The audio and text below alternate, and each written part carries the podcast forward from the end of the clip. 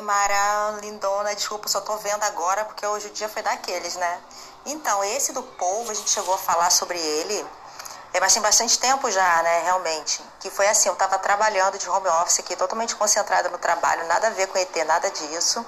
Aí, de repente, eu senti uma energia intensificando, né, na parte da minha cabeça. Minha cabeça começou a se mover num formato como se ela estivesse fazendo um oito, sabe? De um lado pro outro, assim.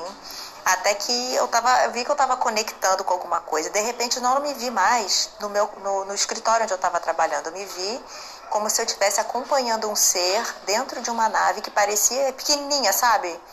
Uma nave pequena, como se fosse um carro 1.0, assim, não era o tamanho de um carro, vai, tamanho de um carro. E aí esse ser, que é um, um outro eu meu, só que ele tem uma energia mais forte e ele pediu, ele me, me, me convocou, por assim dizer, para que a minha energia suavizasse a dele e ele ancorando a minha energia.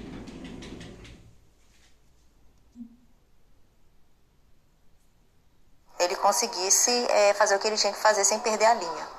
E aí a gente foi, estava no espaço, indo para uma outra nave, que era uma espécie de nave container. Essa nave container ela tinha dois cascos, né? um casco duplo. Tinha um casco, aí você entrava nesse casco e ele era formava uma espécie de corredor é, entre um casco e outro. E aí a gente fez um, um ele fez uma espécie de, de, de, de, buraco assim, né, energético e entrou nesse casco. Depois entrou para o segundo casco e aí ele começou a, a, a, entrou num lugar onde tinham jaulas.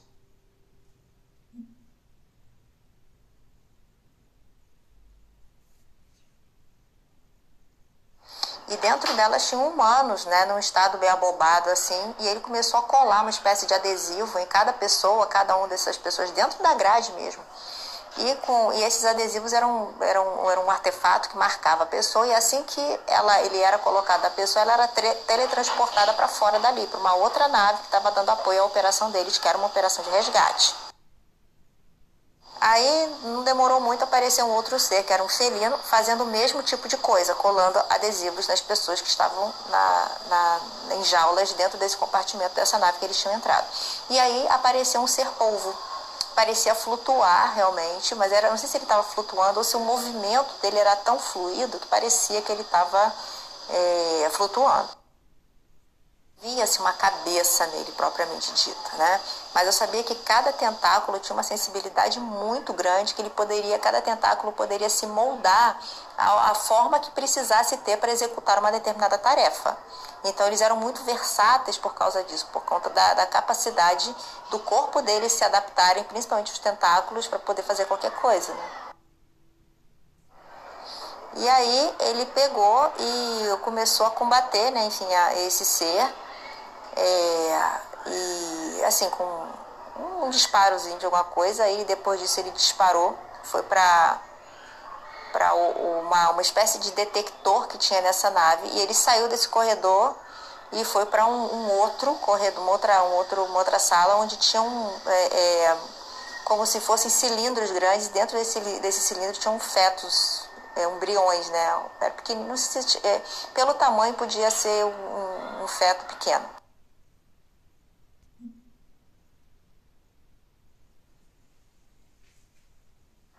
E aí esse ser colocou essas, esses adesivos nesses, nesses cilindros também, e os cilindros foram teletransportados também para fora dali. Quando isso tudo acabou, ele colocou adesivo em si mesmo e puf, foi embora. E chegou num outro lugar que estava recebendo esses seres. Aí tinha um monte de gente, um monte de seres lá, é, pegando cilindro, conduzindo esses outros humanos que chegaram ainda em estado meio abobado de consciência. E aí o sentimento foi de missão cumprida, terminamos.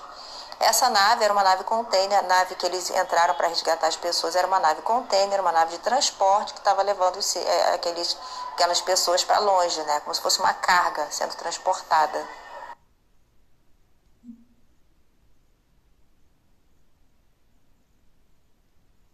Então, nesse caso, o ser polvo, ele era um trabalhador, uma espécie de operário que estava ali para fazer as coisas acontecerem, né? Estava trabalhando, né? Naquele, naquela situação. Eu não sei se ele era um ser com consciência ou se ele era algum tipo de, de máquina, né? Eu não sei te dizer. Eu acho que foi uma projeção holográfica. porque eu estava trabalhando na frente do computador. O meu outro eu me puxou para a missão que ele tinha porque precisava da minha frequência energética.